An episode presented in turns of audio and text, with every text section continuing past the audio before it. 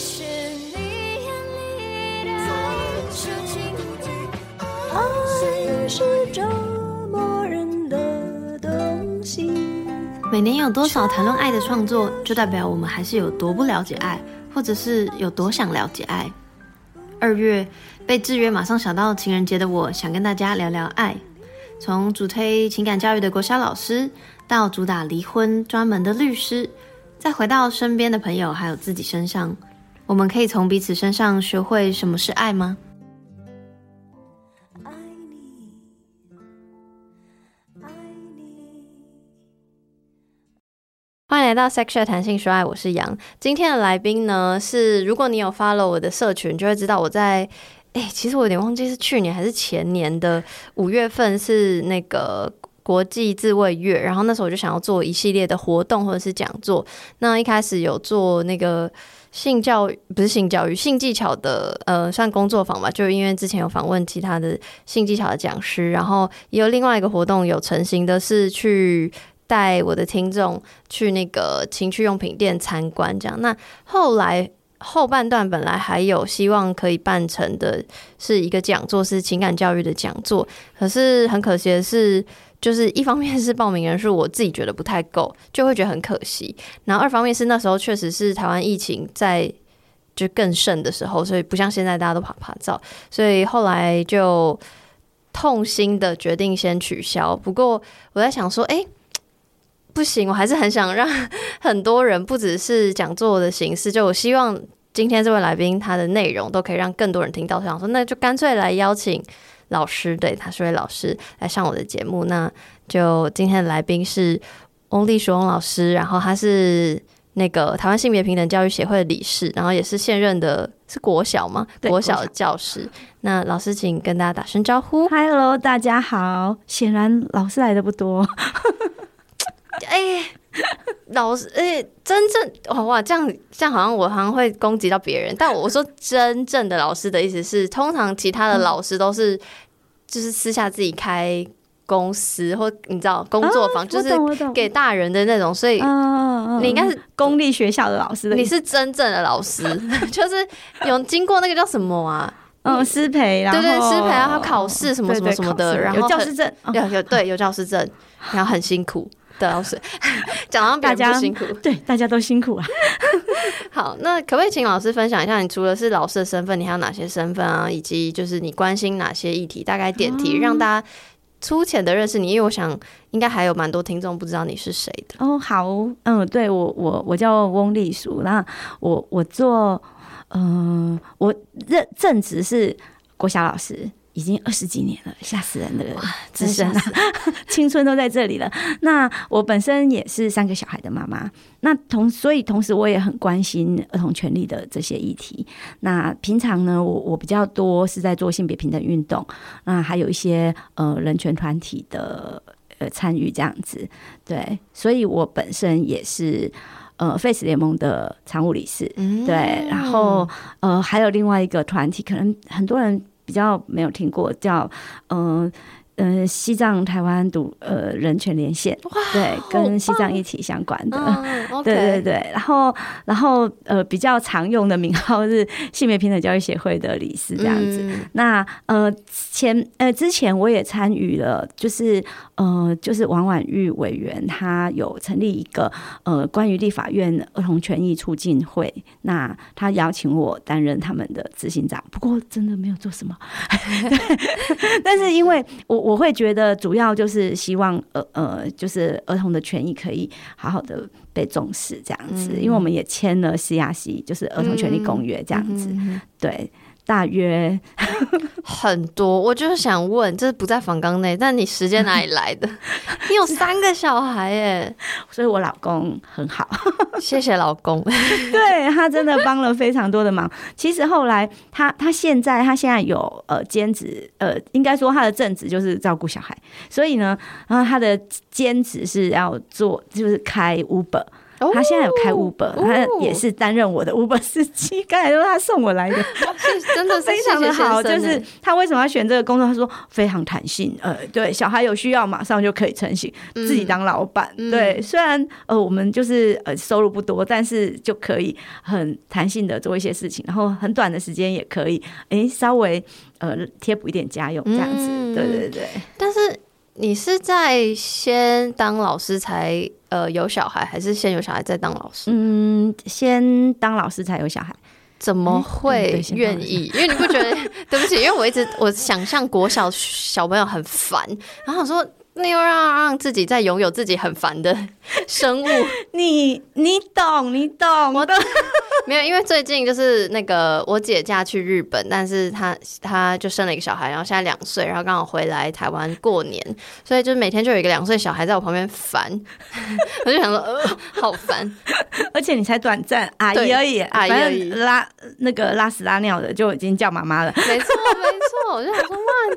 你真的很有爱，嗯、这这没没有没有，这是一个失误，对对对，就是 不知道为什么，就是其实我之前哈都在朋友界或者是在什么说，我绝对不会生小孩，对，生小孩实在太烦，而且他我我那时候还一直搞不懂人为什么很喜欢生小孩，太夸张了，小孩简直就是太折磨了，怎么想怎么。计算都不对劲，对，简直是拿一个大石头砸自己的脚。你知道，一旦生人，永远摆脱不了，就是为他这样子，呃，拼死拼活，然后，嗯、然后，然后他大了，你还是要为他操心，嗯、对，所以怎么想也觉得怎么会生小孩呢？嗯，他不小心还生了三个，这件事情我常常被笑，对，高于平均值，对，我常常被笑，对，但是这我应该说有了小孩之后。嗯、呃，就是那是一种很奇妙的机缘。嗯，我后来就决定，哎、欸，应该要生一个小孩来干嘛？反正，呃，刚开始是要陪。本来说这样子有点好笑，但是确实那时候觉得我的资源是够的，就是我有婆婆，嗯、我有妈妈，嗯、我有爸妈可以帮忙照顾，嗯、所以想的很轻松。嗯，没想到生下来之后，没有、呃，没有，没有，都没有。对对对，那而且你生了一个之后，你就会想说，那应该要再生一个陪他。嗯，真的，有了第二个，有了第二个以后就觉得，嗯，两个好像也还好啊，有第三个好像也不会怎么样，崩坏。大家想说，哎、欸，这集是要劝退大家育儿吗？其实也不是，没有。就像我们刚刚说的、啊，其实这集的主题是情感教育。对，情感教育。我更好奇的事情是你，就是情感教育这个词，我自己认为是近几年比较。比较怎么讲，被大家推崇，或是有提出提出这个词。那你是在什么时候，比如说是自己生小孩之后，还是当老师的时候，就已经有意识到哦，学生小朋友需要情感教育，或者是说，哎，好像自己家庭跟小孩相处这块真的需要一个什么东西这样子？应该说，呃，我在关注性别运动的时候，我就会觉得情感教育这一块就需要。呃，我还没有。就是我还没结婚之前，哦，就就觉得，但是那时候还比较懵，比较模糊，比较没有一个一个具体的说，哎，那情感教育要教什么，或者是，但是我我会觉得这一块是是很需要的，就是大人小孩可能都都非常需要。对啊，因为早期我在接触所谓性别平等教育的时候，也是比较是。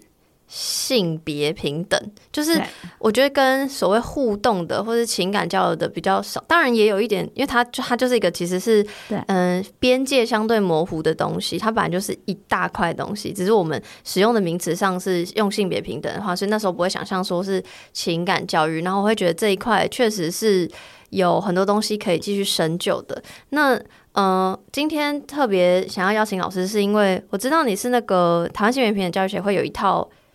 嗯，工具要说是工 工具吗？教材啊，哦、呃，一套教材，然后它叫做千德尔，然后彩虹小队的宇宙冒险，然后它是情感教育的十二堂课。对，然后想要问就是，比如说你在很早之前就知道说，哦，性别教育里面，性别平等里面，其实情感教育这块是很需要的。那怎么从觉得很需要到真的？开发或研发或一起讨论出哦，要要有这一套东西，就这个中间的历程是什么？嗯，我不过我要诚实的说，一开始我们要做这个十二堂课，它并不是为了情感教育而做的啊，是为了什么？哎，这样讲好像有点爆料，不过 就就是老师自己斟酌。嗯，都是可以说的，没有问题的。但是就是呃，一开始的时候，我们想要做性别平等的十二堂课，怎么说呢？因为我们想要对照，对对照，对照就是 就是青春启航有十二堂课。大家你们知道青春启航吗？不知道，对不起，这就是重要。可能不是我，是我的年代的吗？嗯、呃，有青春启航一直到现在有一些有一现在这个教材还在，它是呃彩虹爱家他们发展的一个呃给五六年级的孩子的教材，然后它最重要的目的就是希望教孩子守真，嗯，然后有十二堂课，对对，老师对不起，但我就是很不爱守正教育。我的我们就是为了抵抗守贞，所以我们才开发了这个谦德。嗯、那一开始的时候，一开始它不叫谦德，我们那时候嗯、呃、还没有正确的一个什么名称。但是我们最重要那时候是希望我们也开发一个十二堂课，让老师有所选择。如果老师要做要教性别平等，他他还不知道该怎么教，或者是他觉得嗯、呃、这个年纪的孩子他可能很需要一套教材，好好的关注他们呃目前的一些不管是在情感或或者是他在他成长的议题上面，那这样子是不是呃很容易，他就会想要有一堂课的时候架上就只有这么一个选择的话，嗯，那我们又一直说你不要选这个，你不要选这个。问题是我们端出什么来给人家？嗯，对，所以呃那时候我们就是想说，我们要先设计一个十二堂课，嗯，来呃。就是希望能够取代这个青春期航这样子，嗯、希望小孩不要再很，就是我我我其实后来已经觉得很多小孩在。在接触这个守贞教育的时候，很多其实都是表面上说好啊，我守贞，其实跟他其他的课一样，嗯、没问题啊。你要我做什么？呃，学一套做一套，对 他其他的东西都在台面下。嗯、但是我们希望不要这样，我们希望跟他是伙伴，我们是一起成长的伙伴。他有任何问题是可以跟我们说的，而不是。而而不是他做他的，然后表面上应付我们，然后很多事情都在台面下进行，然后等到真的出了问题，我们最后一个知道，很希望不要这样。那所以呢，我我们就就希望能够开发一个取代青春期行的教材，嗯、那是一个开始。可是，一进行，我们一开始设计下去不得了，就是我们简直可以开发六六年的十二堂课。可能还不止，我真的觉得不止，这是一辈子的，没错，这真的。我说老实话，我觉得这套教材根本不是限定于小孩，就是你大人，我觉得我们现在也很需要，而且我们这个年代，就是我自己觉得，因为我小，我刚刚就回想。我不觉得我有受过什么，我连性别平等教育我都不觉得我有学过。嗯，很多人真的都这样觉得、欸。嗯、对，所以所以要讲说，如果真的要先说在十二堂课，真的太难了。所以后来我们在几番讨论之后，就决定把它聚焦在情感教育上，嗯、然后一样是发展。比如说，我们有分三个部分：认识自己，然后呃人我关系，然后以及自我突破。嗯、那这三个部分也刚好比较切合到呃十二年国教里面会谈呃自发互动共好，嗯、那很希望说透过这样子，我们就是其实我们切了又切，切了又切，当然每一每一每一堂课你都可以再发展成十二堂，所以所以呃应该说如果很基本的，我们那只是形成一个初步的架构而已，只是希望嗯。抛砖引玉，对，能够让大家更重视这件事情，然后我们以后还会再继续的呃开发下去，这样子。嗯、OK，对，我比较想问一个时间上的状况，但我不确定能不能公公开，就是因为你刚刚说青春期航，但我一点印象都没有，所以我在想说，有像这些有这些教材啊，那学校老师是，比如说他是有规定一定要使用，还是他要怎么？没有没有没有，呃，你说青春期航，它是一个呃，就是。彩虹爱家团就是一个外部基督教的团体，那他们开发的一个教材。嗯、其实连要上这个课，他们都要经过培训。他们是有什么初阶、进阶的培训？嗯、他们的讲师还有他们的做的教材是呃是有有一个系统，有一个、嗯、对，它相对是有资源的。那那通常都是由学校去引进，或者是学学校去去呃签，就是等于是合作。但是由学校引进，等于假设今天我今天我的学校引进了这套教材，我是老师，我某种程度上是有义务要教的吗？啊，不是不是，他们有讲师，所以超好的哦。对，所以就是老师在后面休息，然后他们的人，这也算是一种喘息服务吧。Oh my god！耶，但是千德没有，现在他就是对，目前没有。嗯嗯。对，这是我们输人家。没有没有，我觉得真的不是输赢，我觉得这个就是 就是一个手法，你知道吗？而且我觉得就是不，反而是。不要靠他们自己的人来教 哦！我现在突然讲话很 想说要斟酌一下，对，但我我没有觉得这样 Chandler 这样不好，我只是说哦，这是不同，因为我觉得我刚刚就在想说，实践上是，比如说假设今天我是一个老师，然后我知道 Chandler 这套教材，然后我很想要用很好，我我的我要怎么接触？或者我要怎么让他真的可以进到校园？因为我不确定现在实实际上是，比如说到底要不要经过校方行政单位的同意啊，或是要不要经过所有家长同意？问得很好哎，嗯，不用，就是如果我如果他是想要自己教，嗯，他只要他只要有呃，就是备课上没有问题就好。嗯，那其我们会我们会一直陆续都有一些师资培训，就很希望老师能能够哎更知道，因为所教材。就是文字而已，就是它里面能够呈现的很有限。嗯、其实很多孩子的问题很很宽广啊，所以有可能呃，你你要怎么面对，然后或者是这个这个这个教材里面有什么美感，这种这种东西有可能会我们会在很多的研习，我们有办理一些呃工像类似工作坊这样子，嗯、让老师自自主来参与。那这样子你就可以培训自己去。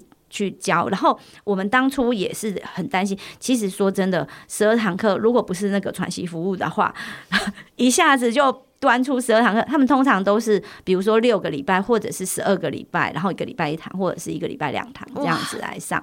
那那。那这样子其实对老师来讲有点难。如果我自己的课想要呃发花花这个时间，然后有系统的，那那可能就要事先很多的规划。那如果说我今天只是诶刚好我今天有一堂课我想要插进来，或者两堂，那我要我可以从中截取我小孩最需要的来上，这样子就可以。对，所以我们每一堂课都可以是独立的。那时候就是考虑到这个，那老师也可以。跟我们就是有任何问题，就是可以跟我们一起询问。那所有所有的，我们是买这个教材，然后我们就有像后面有 QR code 可以直接扫，然后就可以呃，就是就是那种呃，就就有云端的呃简报，还有影片，还有学习单这样子都在云端，然后你就可以自己下载自己印，看数量要多少这样子。嗯，对对对。那当然，像有些东西是需要有一些小小的教具，那都是在文具店买得到，比如说小。原贴那种，嗯、那我们现在有在想要开发一些呃，for 这个的教具箱这样子，嗯嗯、但是我们那时候光是把这本生出来，我们就很很喘了。没有真的，我相信是花非常非常多时间，而且相非常非常缜密。就是刚老师提到的那些东西啊，我也会放一个连接，就还有一个网站，嗯、然后我真的觉得。包括还有比如说事前引导的那些动画影片，对，然后文字说明，然后嗯、呃、有大概的简介说，比如说这个单元嗯、呃、大概要讲什么，然后可以怎么引导学生呢？有哪些互动的呃你要说情境的练习什么？那些虽然都只是先简简单单的讲，因为我我我毕竟我不是老师，我没有深入去了解或培训，但我觉得光是我这样看，我就觉得。哇，我已经可以想象这堂课会多好玩有趣。我不会觉得它是一堂课，它就是真的只是在跟学生之间聊天互动这样子。对对对，我们很希望小孩不要带着那个恐戒慎恐惧，嗯，我要来上课这样子。没错，对，可以好好的深入他的生命机理这样子。嗯，除了 Chandler 自己的官网之外，台湾性别平等教育协会的网站也有蛮多篇文章，就是在有点像那个叫什么、啊、工作坊的记录吧。比如说今天你们去哪哪边，然后学习。然后，比如说互动上有什么，我觉得我觉得那些记录都蛮好的，感觉是可以事先让老师们或者让教育工作者知道说，哦，可能使用这套教材上，哎，可能可会遇到什么样的状况，没错，对，然后可以事先想说，哎，要怎么解决？这样就是我我自己觉得，就是其实完完全全可以感受得到你们花很多时间在做这件事情，然后也可以感受得到你们一直有想要像你老师刚刚说的，就是比如说在开发教具啊，干嘛干嘛干嘛，就是感觉好像这个东西不会是哦。开发出来就就没了，它是一个。你知道不断演进的过程。对，我我们真的没有把它。虽然那时候有个募资，然后我我们不想要把它当成商品，嗯，因为它真的是一个教，我们希望是一个教育的过程，然后希望大家越来越重视。所以，所以其实我们对于这一版有很还是有很多不满意。我们常常自己在里面呃一面教一面说这个还可以怎么改，这个还可以怎么改。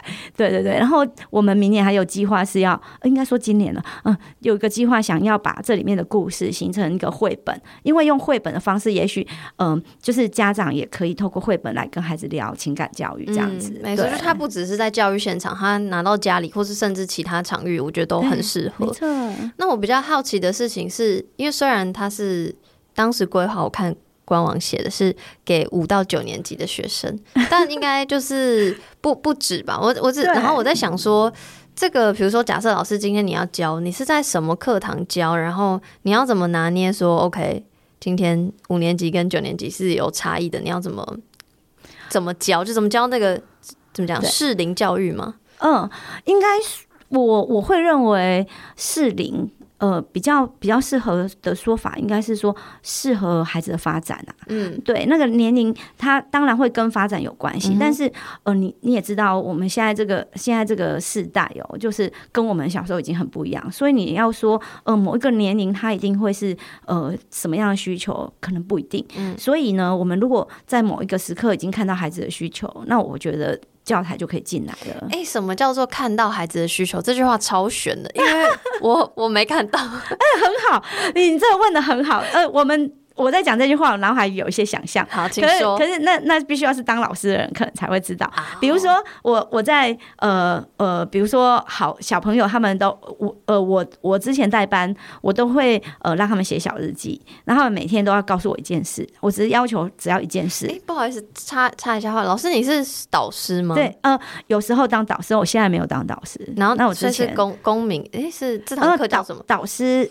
你说情感教育没有课，性别性别平等没有课，不是？那他要就是比如说今天他那他上课时间是什么时间？哦，好好，哎、欸，我先回答这个。好，就是嗯、呃，老师通常导师如果是小学，他会有很多其他一些弹性的时间，比如说早自修，比如说我们有时候综合课可以，综合课它有课纲也有课本，但是呢，它相对是比较有弹性的。嗯、那这个弹性呢，它可以呃，就是如果我刚好看发现孩子之间有些争执，我想要解决，或者是呃，我觉得我们应该要开个班会，然后来解来来谈我们的班规或者是什么，那这些东西可能会放在综合课，嗯，对，那这个综合课相对之下就会呃比较比较可以让弹老师弹性的应用，那我们大概都会。呃，就是老很多老师都会用综合课来上这个情感教育，包括性别平等教育这样子。我刚刚问是不是导师，因为你刚刚说是你从小日记里面可能发现一些端倪，可是因为我以为只有导师才看得到学生的日记。是啊，导师才会。而且，可是如果你是一般综合课老师，你要怎么观察到学生有这样情感教育的需求？我觉得你你来问真的太对了，因为我们都。不知道这是问题，因为在小学综合课几乎都是导师在上。哦，对，OK。那我们呃导师呢，负责在班上，他的课会最多。我这个班就是我的班，嗯、我全部只上这个班。嗯，所以呢，国语、数学这基本款就是我一定要上。嗯、那通常我都还，我们都还会上综合或者是健康。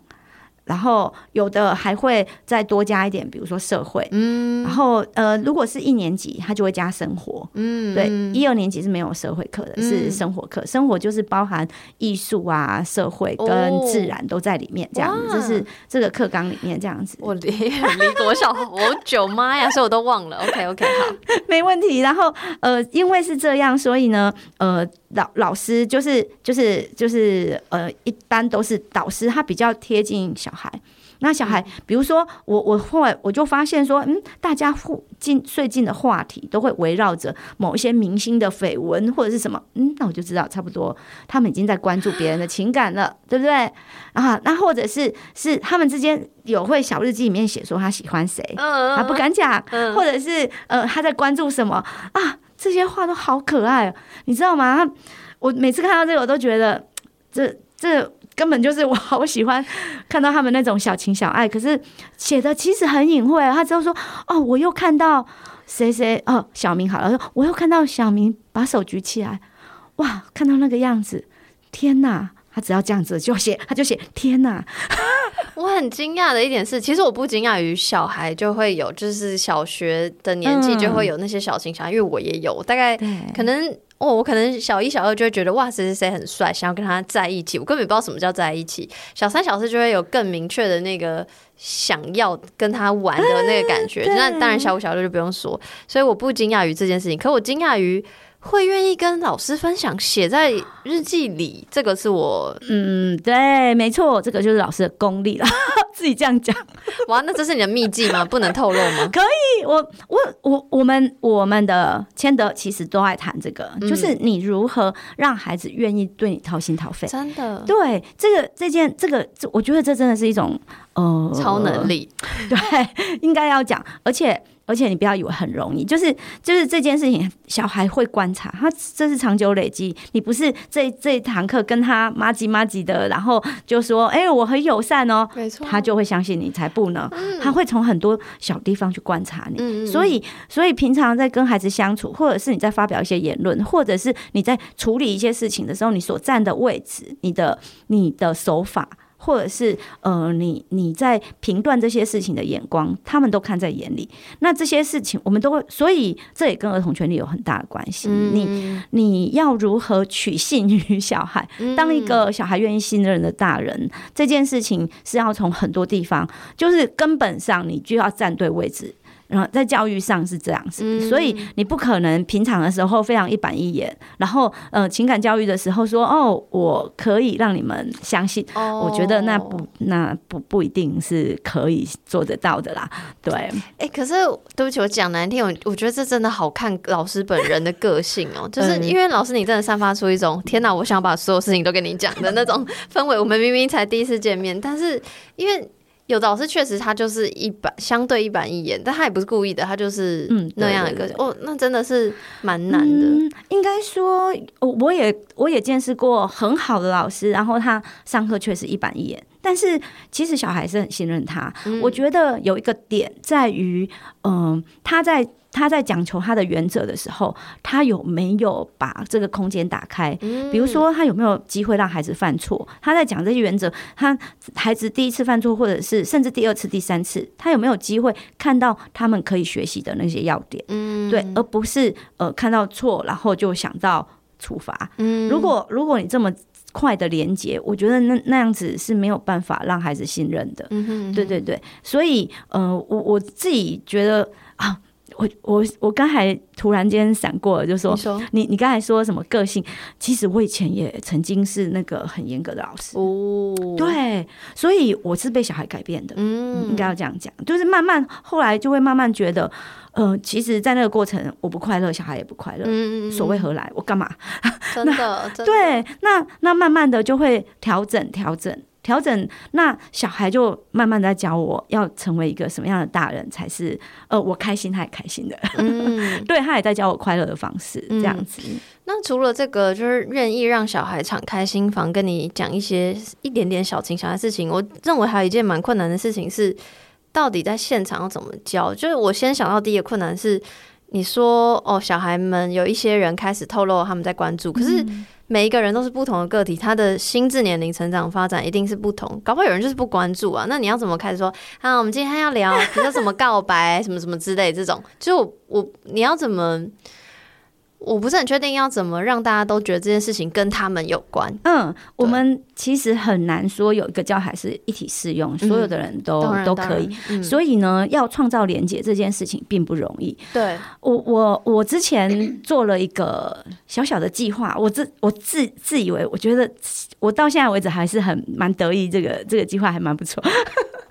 好，就是呢，我那时候为了要呃谈情感教育，然后为了希望让他们认识这个呃多呃在情感的里面的一些多元面貌，嗯，所以呢，呃，我就邀请我的朋友们，就是我在脸书公告，然后叫大家哎。欸我我想有没有人想要写信给十一岁的自己呢？然后呢，说呃，如果你你你愿意参与这个计划的话，你有机会结识到一个小孩，然后呢，你你要写一封信给他。所以就是我帮我们的我们班的小孩征求一个呃大人，跟他有一点连结的大人。所以呢，我会把这些小孩的一些小小的特质写出来。比如说，呃，体育很强，然后就是非常热心，然后呃，非常易感，或者是呃，他现在跟阿嬷住，然后他这啊，就是就是小小的一些特点，嗯、然后让大家去去认，就是说，哎、欸，我小时候也很小，也是也是田径队的耶，哦，我小时候也是跟阿嬷一起住哦，好，就是这些，然后让他们呃，就是让我的朋友们，你知道那个那个计划，我我一个晚上就爆掉了。就一定，我我我就后悔想说，哎、欸，奇怪，我怎么没看到？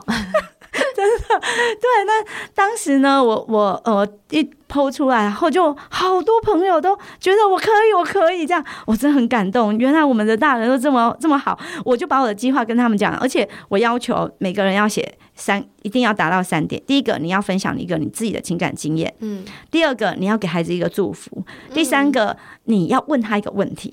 好棒！哦天哪，鸡皮疙瘩。好，然后呢？然后呢？然后，然后我们班的小孩就开始陆续一直收到，然后呢，他们就看到啊，我还记得收到的第一封。是一个我的一个呃双性恋的朋友，然后呢，所以他在他也没有讲他的自己的生理性别是什么，他就只有讲说他以前曾经跟一个女孩告白，然后后面呢又讲说他交了一个男朋友，啊，然后我那个我那个小孩就说老师，你到底咋播啊咋播哎，我都这看不懂哎，这怎么会这样子呢？然后我说嗯，那你自己判断一下到底怎么了？然后他就说啊，难道他是？他就讲这样，难道他是？然后呢，然后我就说怎么？然后他就说。呃嗯，没有啦，他就突然讲一个没有啦，那我就会觉得哇，他已经转了一圈了，他已经理解，但他还可能还没有那个语言讲出来，可他有感受到一个一个东西。对，我觉得这个太好了，嗯、就是他知道，哎、欸，有同志这个情感，有双这件事情，没错。对，你看这个我都不用教，他自动在这个连接当中，他已经看到了，而且是一个。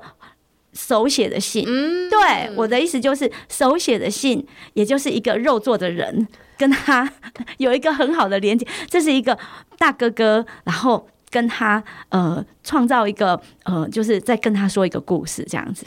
哦，诶，我觉得这个企划，因为我刚刚是问说，就是我会觉得现场教育现场很难教，所以你怎么创造连接？那我觉得这个企划的连接比较不是说。怎么讲？嗯、呃，比如说我看到每个孩子不同的问题，而是让这件事情变得有趣。我觉得有趣的事情，那每个人都会找到他的那个连接之处。对，因为我听起来好像也不是说哦，我就是要很针对这个小孩哦，有没有喜 喜欢谈感情？没有的话，我们就不教。不，好像也不是这种。不是不是，你就是创造那个，我就是创造一个很好很好的环境。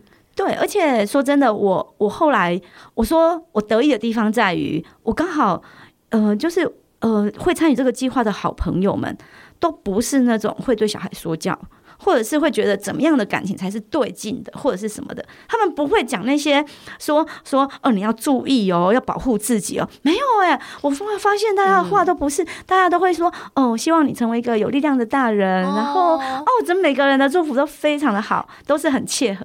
因为老师，你是一个很好的人，那你身边就会充满很好的人。我真的觉得太幸运，真的。然后那时候你知道吗？我们后来这个计划后来扩张到什么地步？后来有四个班来参与。哇，因为实在太多人了，然后太多人报名。我说，哎、我们班已经满了，好吗？我们班那时候才多少人？二十六个人而已。所以我就说，我们班已经满了，我我拉隔壁班一起。隔壁班是我好朋友，我拉隔壁班一起，隔壁班也满了。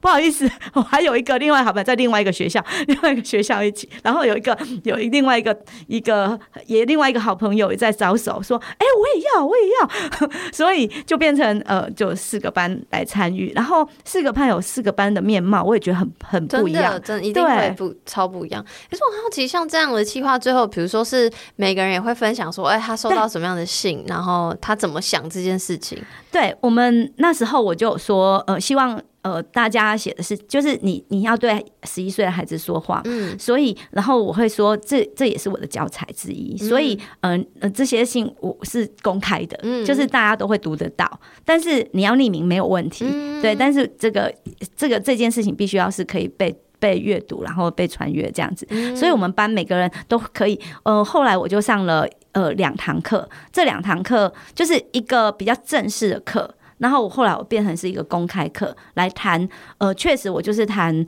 同志的告白跟呃，就是同志之间的情感这样子的议题，这样。哇，很棒哎！讲到告白，然后讲到性，就是其实我记得我本来就有在关注那个性别平等教育协会，所以我知道这套教材出来，但我看到它造成一股话题，好像是我在脸书上看到有一个人，他可能是。教育工作者，我不是很确定，但他就截图了很多，就是因为有一一堂课的练习，就是请大家写，我忘记是写告白信还是写如果被拒绝还是怎么样之类的，然后有很多截图，然后就是小朋友很可爱的自然、很可爱的心态什么的，然后就疯狂被转发，所以我才注意到这个事情。然后我每次。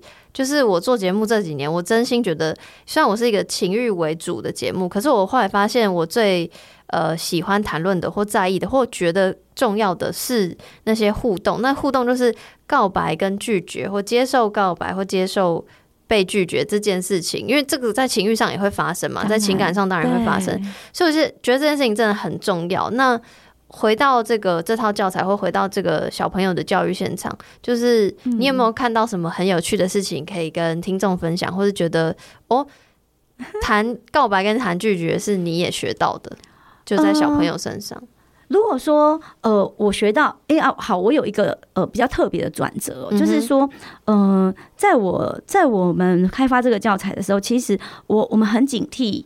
一个事情就是，呃，有没有把一些大人自以为是的思维一直放进去？嗯，但是这个很难，就是说我怎么知道这个是自？这是不是自以为是？终究这都是我们自己想出来。没错，对，我在没有好好的实行之前，我可能很难知道。所以我们邀请的大部分都是呃有这样经验，就是有执行过呃情感教育，然后在教学现场有一定经验的老师一起来参加的嘛。嗯嗯、那那当然，大家的经验还是就是也也是总总总是要把这个警惕放在心上。然后呢，呃，我还记得呃我们的九年贯课纲里面有一条叫做。嗯，能够分辨喜欢和爱，有这一条。老师，啊、我的老师，类类似啦，类似啊，类似。我的老师怎么没教？我告诉你就，可是其实我对这一条是颇不以为然。我也是，因为我刚刚呛呛老师归呛老师，但我你要问我现在，如果有人问我说，你可以分辨你的喜欢跟爱吗？嗯。什么意思？就是我会想说，我分辨不出来，跟有必要分辨吗？跟每个人分辨方式应该都不一样吧？没错，哎呀，你真的没错。我们那时候就觉得，小孩他说爱就是爱了，干嘛还要你大人来教他怎么分辨？没错，没错。我真的觉得教教小孩怎么分辨，那是一种，那是一种，那是一种语话术。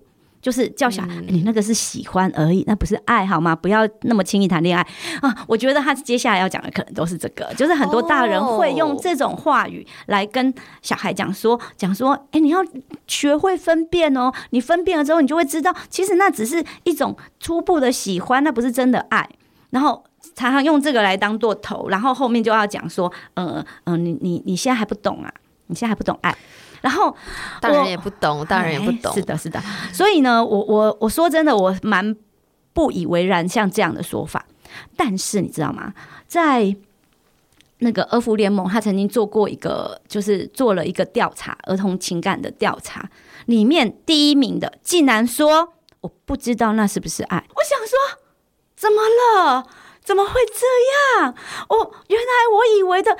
那怎么了？就是我有混乱，我怎么办呢？就是原来我一直以为我在跟孩子站在一起，然后那那是一种自以为是吗？就是人家调查的结果竟然会是这样，所以我就很紧急的，我就我就问了，我就说这个细节可不可以告诉我到底怎么回事？然后呢，我我就问了一些青少年，然后然后把那个问题说，你你可不可以多说一点？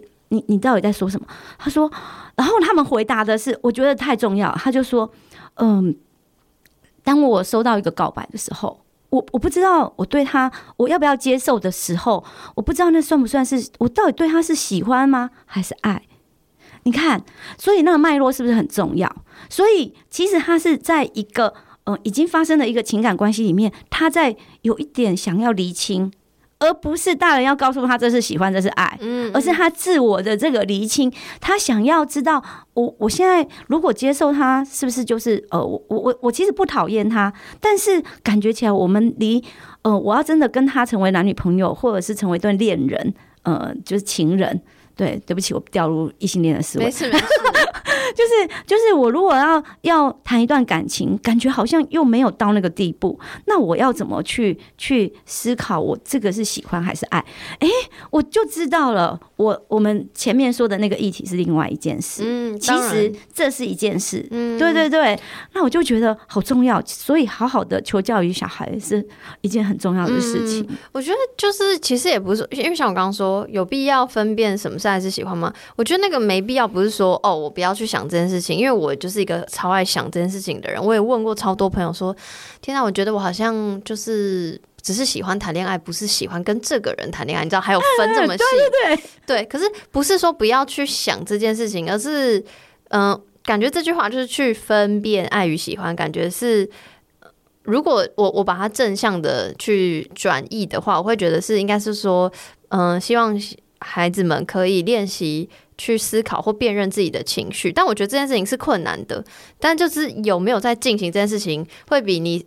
啊，一封告白信哦，呃，或是啊，好开心，就是比较单纯的情绪来得更重要。因为我会觉得，我为什么现在会想要邀请老师来今天的节目，或是之前就很想做情感教育相关的东西。我觉得这个东西太重要，因为我觉得不管是生活上日常，而且真的不一定是要跟伴侣哦，你就是个人跟人之间、朋友之间，然后或是嗯、呃，再长大一点性跟性伴侣之间那些沟通跟互动。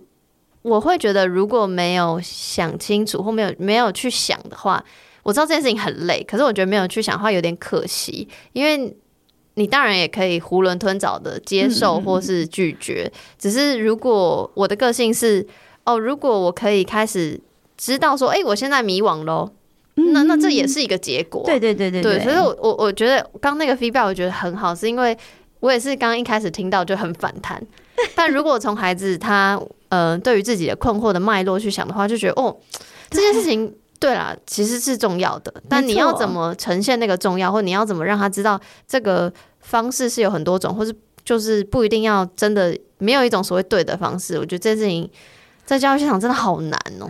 对，应该说，我我会觉得本来就没有 SOP，对，他本来就不是一个教他一个方法，然后一一刀两断的。那我我很喜欢你刚才一个说法，说很可惜，对，因为我会觉得每一段情感的练习都是让我们有机会成为一个更好的人，真的，真的那个练习真的很重要。即使现在哦，我已经在婚姻里了，或者是我我目前也没有什么什么这个情感的困扰，但是我还是不断在练习。嗯，那这个这个练习当中，我觉得有有助于让我们思考更多。那不管是人际之间，或者是我自己的呃，就是我个人。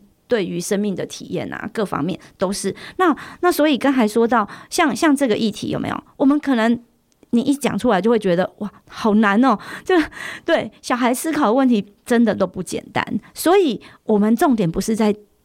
给他答案，嗯，而是我们要一起找答案，嗯、鼓励他。对，我们是要一起找的。有可能这个过程里面，我我也不懂哎、欸，我们可可不可以？那那所以有很多的原则、原理、原则，有时候就会变得比较呃没有办法那么的界限清楚。比如说被告白的时候，哦，到底要拒绝或者是接受这个过程，我们很希望孩子可以清楚。但是你看，他如果有这个麻，就麻烦了。对他说：“我不讨厌他，我也不想要跟他就此断断裂。但是你要我接受他，又好像有一个距离，我要怎么办？对，我要怎么回应？然后这这就是，而且很多时候我们都会知道，其实我们都。”感情里已经这个，曾经活里来，死里去了。好，如果我们曾经有这样过，我们都知道这件事情真的不容易呀、你你通常在接受了之后，你才发现啊，这真的是一场大误会。然后呢，或者是你在拒绝之后，你充满懊悔，你就觉得天啊，我错过了什么？那。所以呢，那你你要我要怎么让孩子觉得我这这一这一刀下去，我我要走拒绝或者是走接受？真的，我刚觉得难的东东西就在于他就是没有正确答案。你要怎么教一个没有正确答案的东西？但就像刚刚老师说，就是鼓励大家去想去思考。而且我我记得我在网络上看到一个很有趣的的东西，就是好像我不确定是不是这套教材还是老师之前发过的一个。算小文章还是什么之类，就有一个有一个有一个练习是哦，比如说告白啊，有一个表格，然后你要诶、欸、面，你会选择你希假设是这个状况下的话，请问小朋友们，你会选择面对面告白呢，还是什么简讯告白呢，还是什么什么什么不让人家看到？对对，我觉得不是说只绝对有超过这些表格里的情 境，对，绝对有超过一百种情境，但是。因为如果像我自己在跟朋友聊天去思考，就不会想到那么多嘛。但我觉得有那个表格就可以让我说，哎，对吼，还有这种吼。那如果这种话，我可能会怎么样？我可能会比较自在，还是比较不自在？那为什么？然后就是等于说，那个表格只是一个工具，但不是不是教条，等于你要去从那边延伸。所以我会觉得这个讨论告白与拒绝，然后没有标准答案这件事情非常有趣。对，而且我我说真的，你要让小孩已经到战场了。才给他 到战场，才给他子弹，这样子我觉得太难了。那个他他可能已经在里面已经不知道阵亡几次，所以呢，我们可以在小学，就是他还没有那么的肉搏战，就还没有到真正的战场上的时候，就就可以学习到。我我已经储备了一些力量，储备了一些弹药在里面。我知道说，哦，我我当我不知道该如何面对告白的时候，我知道有几个方式，然后我不至于做出太夸张的伤害人的举动，或者是做出伤害自己的事情。这样子，我好喜欢老师说战场，因为情场真的如战场，而且无论如何你就是会受伤。对，我不是很恐吓小朋友，但是我就是真心这样觉得。没错没错，我们都这样跟他们讲。哎，不要以为你学了教孩就不会受伤，我们只是让你在受伤的时候比较容易爬起来，然后只要呃让你在面对这些情境的时候，你比较容易活过来，对，你可以跨得过去，这样子你没有孤单，这样子很重要。哇，真的好棒哦！所以我真的是那时候看到那个飞速在转分享，就很多关于小朋友怎么怎么看待所谓告白跟拒绝这件事情，我觉得很有趣，因为很多人都会觉得小朋友。谈什么恋爱，或者是你就是你的本分就是念书，干嘛讨论这个？但你会发现，哎，其实有很多东西是我们可以从小朋友身上反思的。那小朋友真的不能谈恋爱吗？其实那个这套教材最后一课，我记得有说，哎，可以开始反思说，到底中小学生可不可以谈恋爱？那我想要问，针对这一题，针对这一句话，老师你的回答会是？我我我一贯的的回答都是谈恋爱，呃，恋爱的练习要越小越好，越小开始越好。真的，越小我们的心都还很柔软，我们都还有很多机会在呃在面对，我们不至于呃一下子就就跑到了呃很决然的处境。嗯，对，所以所以呃，真的情感的练习真的要越小越好。对，一开始有机会，那是一件很美好的事情。即使会受伤，那终究还是很美好。对，如果让要有机会，让我们呃，我我常常这样子在跟大人说，我们小时候可能都错过了某些练习，或者是我们在什么时候没有做好，然后我们伤害了别人，或者是也让别人伤害了我们。那可是可是有机会，呃，跟孩子一起来度过这一段。也可能是对我们自己的弥补，这样子，对，对我们的小小孩，对我们心里的小小孩，嗯，就是安慰他，对，好好的呃抚抚慰他一生，一一一番这样子，对对对对对。我觉得其实我我也不是不能理解，说有些人会觉得啊，小孩或者学生就是不能谈恋爱，因为我会觉得他们说口中的那个谈恋爱，应该是他们对于谈恋爱这三个字有很明确的框架想象。嗯，可是其实每个人谈恋爱的方式、谈恋爱的程度、谈恋爱会让自己怎么样？学到的东西或失去的东西其实都不太一样，而且那个失去也不是说哦永远失去，那可能是某种交换或什么之类的。对对，所以我我会觉得，就是因为过去我们太把谈恋爱想象成哦，你就是会有一有一条线性的什么告白，然后交往，然后发生什么什么的，对对对，然后生活就被打乱，就就会很焦虑。对，走到那一步会发生人命吗？对对，就是我觉得大家嗯。我我会可以理解，就是在我我那个年代成长的人，应该也是会有这样的框架想象。可是因为我现在也因为做节目关系，接触越来越多，可能才十八岁的小朋友，我自己对不起，我称他们为小朋友，毕竟 有一次是，是小朋友，有一段年龄差距，所以会觉得哇，他们其实想法上很相对成熟。因为我觉得，就像现在，如果真的有透过这套教材接触情感教育的小朋友，我会觉得很棒，因为我觉得他们就是真的，就像老师说的，越早开始越好，就越早开始谈恋爱。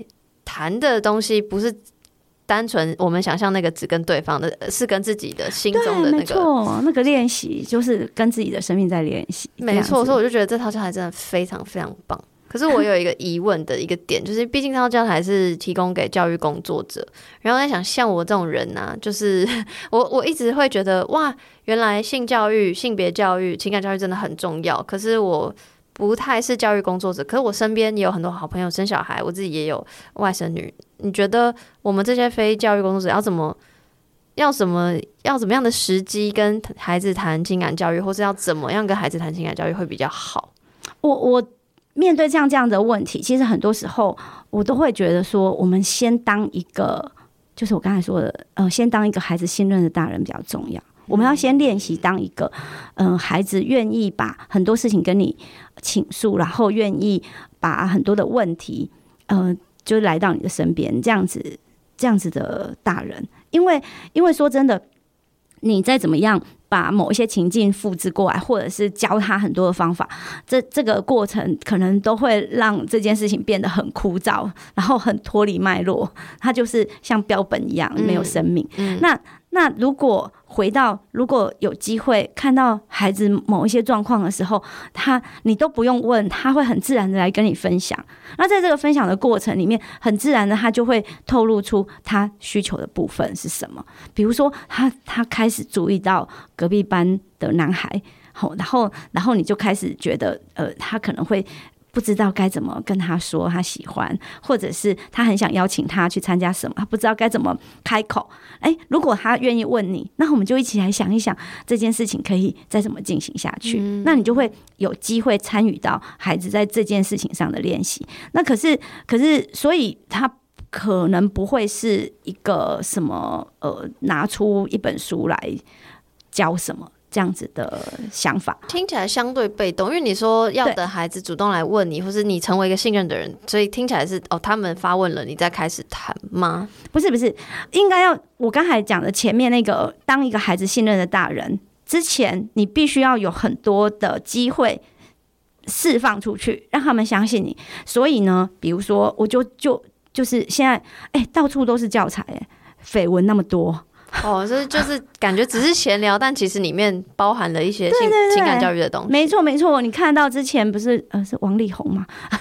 啊，对，或者是呃呃，总之这种议题从来没有少过。对，那那不管是在家庭里的，或者是呃，就是他们喜欢，像是之前不是呃那个黄氏兄弟有被嗯嗯呃出轨，嗯，那像这样子，然后还有就是。这些都是教材，而且刚好都是他们会关注到，都是他们会听到的。嗯，那你在你在这个呃这个新闻就这样出来的时候，或者是他们就谈到了，或者是你自己主动的说，哦，最近你看到你发表一些评论的过程，都在教小孩。嗯，对，只是你不是把它摆在那个你是要被我教的位置，而是你就在这时候，你就在释放你如何成为一个。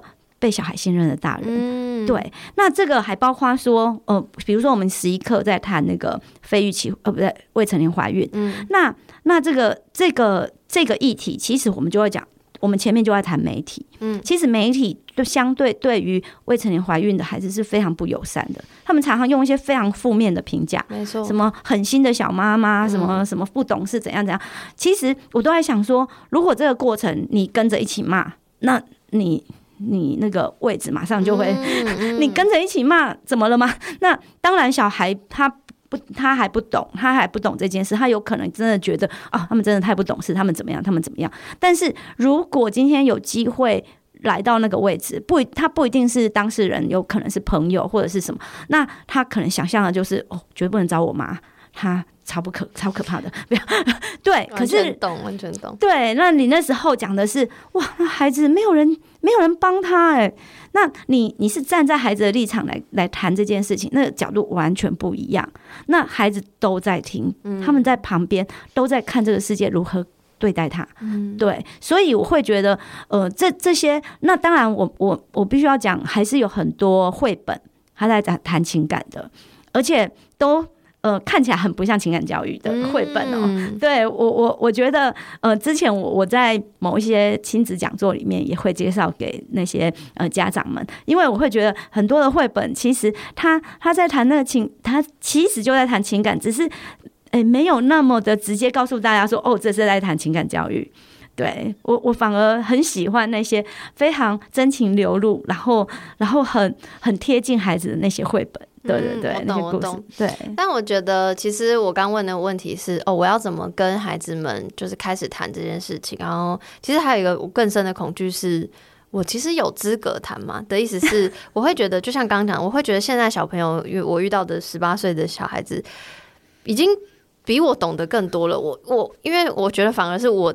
已经是大人的我们更缺乏情感教育，根本不是现在的小孩，他们懂得 是的，是的，他们接触对呀、啊，所以我在想说，哎、欸，那奇怪，那我们大人怎么办？就是如果是老师你，你要怎么建议吗？就是大人们要怎么？我不知道这个情感教育。要怎么学学习或进步或干嘛？就是解决我那个 我有这个资格跟孩子谈吗的那种感觉？就是我会觉得大人其实更需要学习。我我真的认真觉得大人更需要。那老师你是怎么学习的？就跟孩子学啊！啊啊！我身边没孩子的梁壮。对我我知道你的意思，但但是当我刚才说的意思是我有没有资格教孩子什么的时候，其实那那一刻。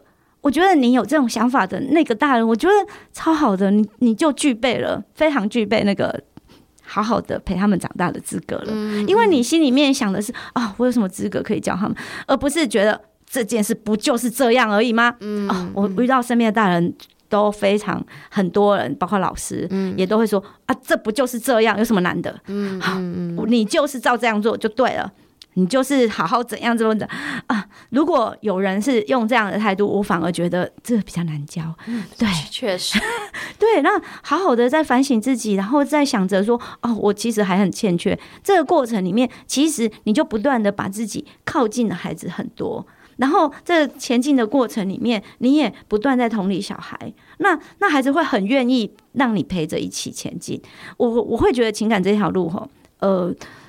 真的没有什么，就是我说没有什么 SOP，真的，他他就是个一不断的练习，嗯，所以这个过程我们如何有机会成为一个更有力量的人，那那这个才是重点，嗯，所以所以呃有机会陪着孩子走，那那个就是一个最好的教导，嗯，我我认真觉得是这样，嗯，所以我之前在那个很多的讲座里面，我的题目都是呃陪孩子一段甜蜜与苦涩的探索，嗯，我都是用陪着孩子，而不是。我要教导他，或者是我要带着他走。我我认为我们可能也都还要练习。真的，我们都还要练习。但其实我又有自己的一番解答啦。我觉得我为什么会现在开始，我其实过去可能二十二十代前半我并没有这样觉得，可是二十代后半一直到现在三十岁，我就会觉得哦，就情感教育真的很重要。然后我也真的很需要学习或练习。那比如说，假设我不像老师可以跟孩子们互动什么的，那我觉得我的方法其实就跟老师刚刚说的方法一样。现在这么多社会新闻，对你就是可以跟你的身边的朋友们，或是如果你跟你家人关系很好的话，你可以跟你家人讨论呢。然后我觉得一倒也不是要学什么，而是透过某一种嗯沟通，然后让自己有那个哦，原来针对这件事情我是这样想的呀。那不知道会不会有所改变？毕竟我们某某种程度上价值观已经有一点养成了，只是只是感觉会有更多的机会去认识或了解说，说哦，原来有这种关系，或原来有这种爱，或原来这样的爱会让我觉得不舒服。这种我我会觉得。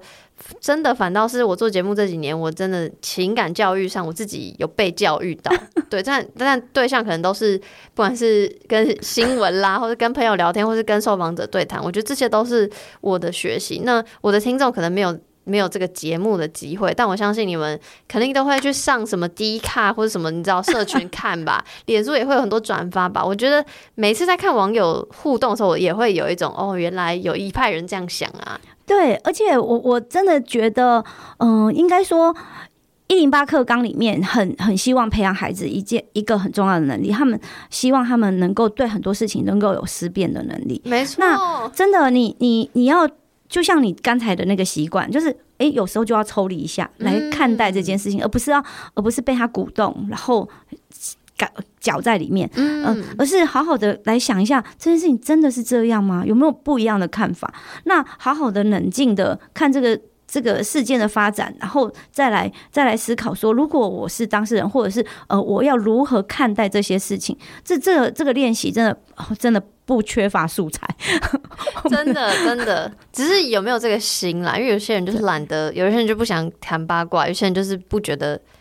这个有趣，我我倒也觉得无妨。只是如果你觉得有趣的人，然后其实无形之中我们就已经在进行我们自己的情感教育了。所以、啊、是的，所以所以我很好。对，因为我就是每虽然我还是很焦虑，可是我就会拍拍我自己说啊，没事没事，我应该还是有有在进步的。你超赞的。对，但我很好奇的是，像这套教材，或是你说你在学校中的行事作风，嗯、感觉相对大胆许多。你在你在引你要说引进吗？这套教材到学校里，然后你自己实践，或是你比如说你脸书 po 文这些企划里面，你有遭受到什么反对的声浪吗？嗯，不管是学校的，或是家长的，或是路人的，路人真的比较多哎、欸，哦，真的，因为到底关你们屁事？对呀，我也觉得很奇怪，就是就是他呃，之前我会收到一些投诉，那个真的不是家长。就是不是我的家长，就路人投诉给学校，学校或者是投诉给教育部，说、嗯、说这个老师在教说这个老师，嗯，他发表什么言论，然后他怎样这样子，那真的能拿你怎么办吗？就是说接到投诉，学校就必须要回复，就是学校必须要回复，然后通常都会给我们回，那我我就我就只好再说一下，说你的理念这样子。呃对，可是有时候我也不知道他到底是哪个点在不爽，然 后所以我就只好说说有问题直接找当事人好吗？不然呢，我真的那要怎么回？那就是所以这样这样蛮蛮多个，然后学校也就嗯好就习惯就是就是这个，因为我自己觉得，诶，之前确实有一些同事或者是呃。对，就是有些老师对于我的理念上不同，嗯，理念上真的有一些不同，然后，然后也会呃给我一些指教啊，或者是是呃有有一些指教还蛮严厉的。嗯、那那但是但是我我有时候觉得，我是后来会把这些反对的人里面，我会划分几个光谱，有一些是。哦有些是非常就不可教的，不是不可教化算，就是我知道我跟他对话，我只会让自己非常生气，然后鬼打墙，就是我讲东你讲西这样子。那有一有一派的人，他是他是有一点疑虑，但是他不至于不能听你说。那通常像这样子，这才是我对话的对象。所以我我一通常都会面对到这样子的人的时候，就是不管是家长或者是什么，那我一来我先分，诶，他是属于哪一种？如果他是属于不可教化的，那我大概都跟他打哈哈，或者是甚至玩玩一下游戏。玩一下游戏的意思就是，因为他总是会有很多对我有很多的抨击呀，这样子，嗯，甚至在比如说，我会被定义成性解放老师这样子，然后就会对我某种程度上也算是吧。是啊，是啊，我我是蛮自诩这样子，嗯，我也是，很好很好，我们是一挂的。对对对，那那但是某一些人对于性解放是非常牙开的，对对对，所以他们可能就会开始说，你这样教教小孩怎样，呃，败坏令那短，对啊，什么道德败坏啊，什么什么什么，对，然后然后我可能呃就会类似这种回应啊，就是就是说，对啊，可是我很开心，嗯、呃，我很爽，如何？然后可能就会用这是不可教化的，有有一些东西它很难对话，因为他就是在谩骂。那你我可能骂回去也觉得不不好玩，就又你知道。那中间呢，这种我就会好好讲道理。比如说，他对他对孩子有焦虑，他可能说：“老师，这个我觉得你这样子让孩子都混淆了，怎么办？”诶，那我会好好的回应他的焦虑。这样对，像比如说混淆这一题，我们很多人都我就说，其实我我没谁的成长过程没有混淆过。我要告诉你，混淆是进步的开始。我要说，真的你，你你要。你要让你进阶哦，你你看看，如果你有在打游戏，你就会知道，在那个你快要进到下一个大关卡的时候，哦，那阵子是最难打的。对，但那个也就是我们所谓的创作者就会有个瓶颈之类的东西。对，混淆这件事情对生命绝对是有好处的。你好好的让这个混淆度过，那之后他对生命会更清澈、更理解，那是一件很棒的事。就像你在读数学的时候，你你学到乘法。你会对加法开始混淆，哎，没关系，你就在这个混淆当中，慢慢的去厘清我要怎么去把这件事情弄懂，弄懂之后你就进阶了。你就会更更加的呃擅长这件事。所以所以说遇到混淆你要开心，然后我们就一起跟着孩子一起面对，所以你不用担心混淆。那我会觉得很多孩子他那很多家长他会读到我的诚意，他会知道呃我是愿意愿意。我不是教完丢了炸弹人就跑了，嗯，对，我我是可以跟着孩子一起走的，对对对。然后有任何问题，他还问我，我一定不会闪躲，嗯，对。所以我觉得这个这个这件事情就这样。那那至于有很多远方那些路人，然后也不听我讲，只会丢炸弹来那边骂我或怎样，嗯，就当做不可教化那一群这样子。然后就我还是觉得不要让他们来干扰我。对，那我觉得，我觉得能够让我，我这相对要有一点自信跟力量。真的，我刚刚就想讲，就是我觉得老师你很厉害的是，就是我我我我可以想象，呃，假设收到一些投诉，某些老师、某些教育工作者可能会担心自己的名，嗯、要不是名声，要不就是这个工作很难保，这样子。就是某种程度上，我们还是会在意别人怎么看我们。我觉得这个是就是。在所难免的，但是老师，你听起来感觉就是啊，就是就是你很知道你自己的位置，你站，你觉得你站得住脚，对，这个是我觉得很困难的事情。嗯，这是就是我每次要进行一个我觉得可能会有争议的课程的时候，我一定会先练习，我会只给自己三个。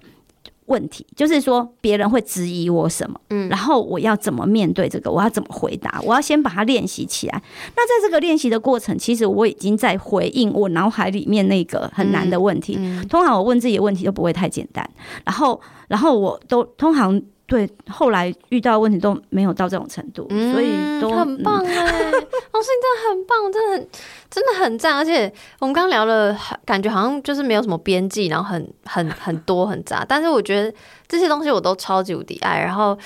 你要说他是情感教育吗？我觉得他就是自自我探索，然后协助他人探索，就是这件事情。而且我很喜欢老师说过一句话：老师你在某应该是某一篇报道，你有说过，老师的责任从来不是传递知识而已，而是让小孩认识自己的价值在哪里。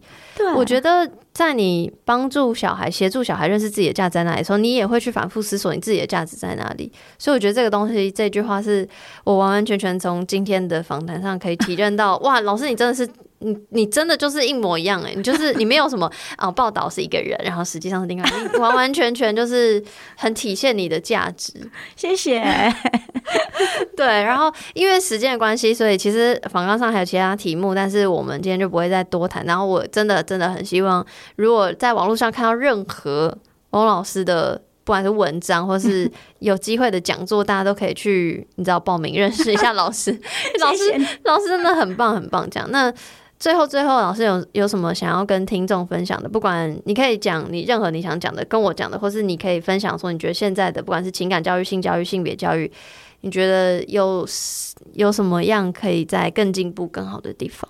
嗯、我现在嗯、比较想要用力在呃儿童权利公约，也就是如果他有机会嗯、呃、体现在各个层级、各个地方，不管是家庭、学校、各个单位、组织会接触到孩子的地方，那我都很希望呃就是呃儿童人权的这个价值能够好好的在各个地方被重视。那我我觉得这个重视可以让我们大人学习到更多。